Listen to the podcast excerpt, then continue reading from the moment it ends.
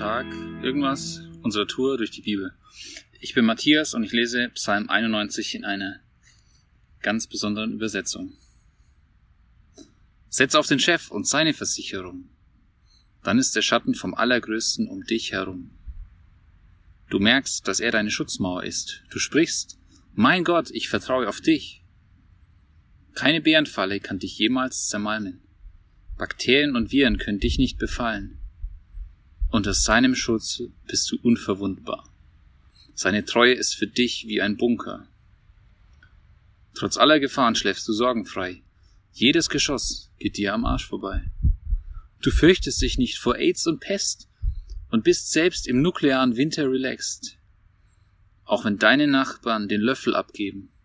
Du bleibst am Leben, denn du bist immun dagegen.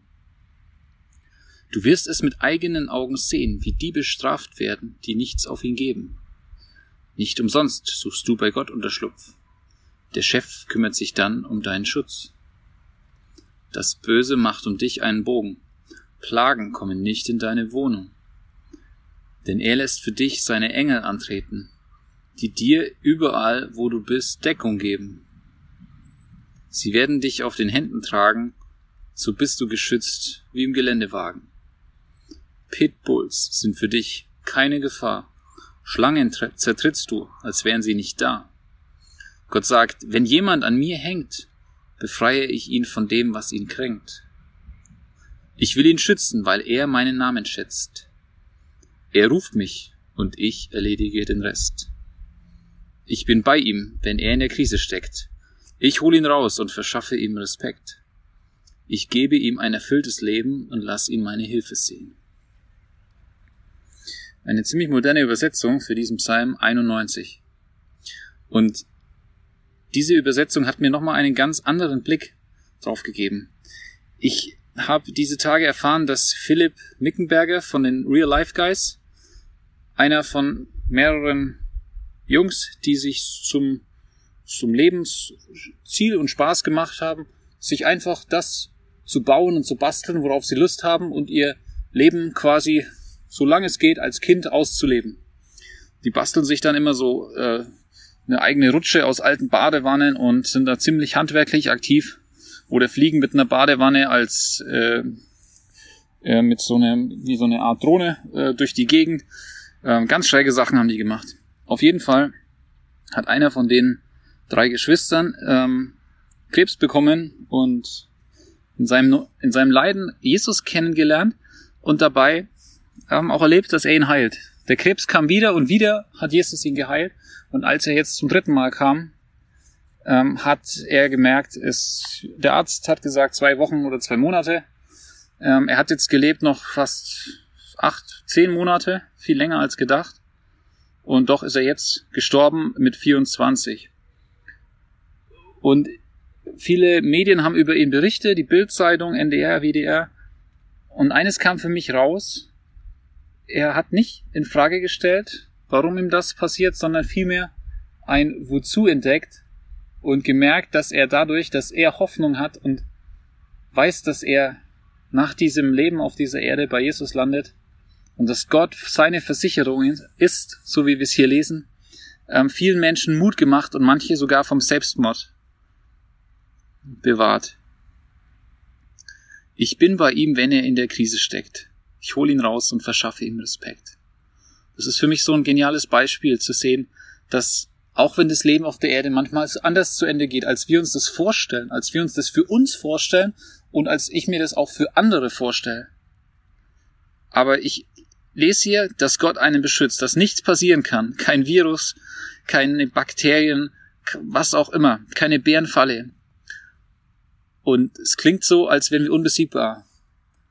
Und einerseits stimmt es auch. Wir sind in Gottes Armen geborgen und uns kann nichts passieren, was er nicht zulassen würde oder möchte. Und auf der anderen Seite sind wir da nicht davor geschützt, dass uns auch schwere Unfälle passieren, dass wir mit Krankheiten zu tun haben, vielleicht unheilbar sogar. Und doch möchte ich hier diese Zusage hochhalten, dass Jesus uns erlöst hat und uns erlösen wird. Der Tod von Philipp war eine Art Erlösung für ihn. Es war nicht eine Bestrafung, weil er irgendwie voller Schuld war oder irgendwas falsch gemacht hätte.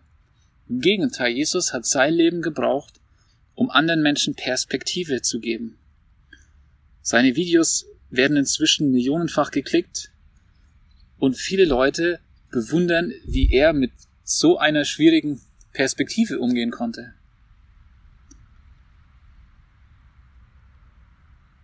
Und ich will die Zusage aus Vers 14 nochmal über mich aussprechen, über mich, über mir, über dir.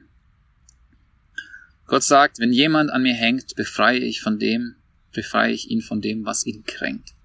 Ich will ihn schützen, weil er meinen Namen schätzt.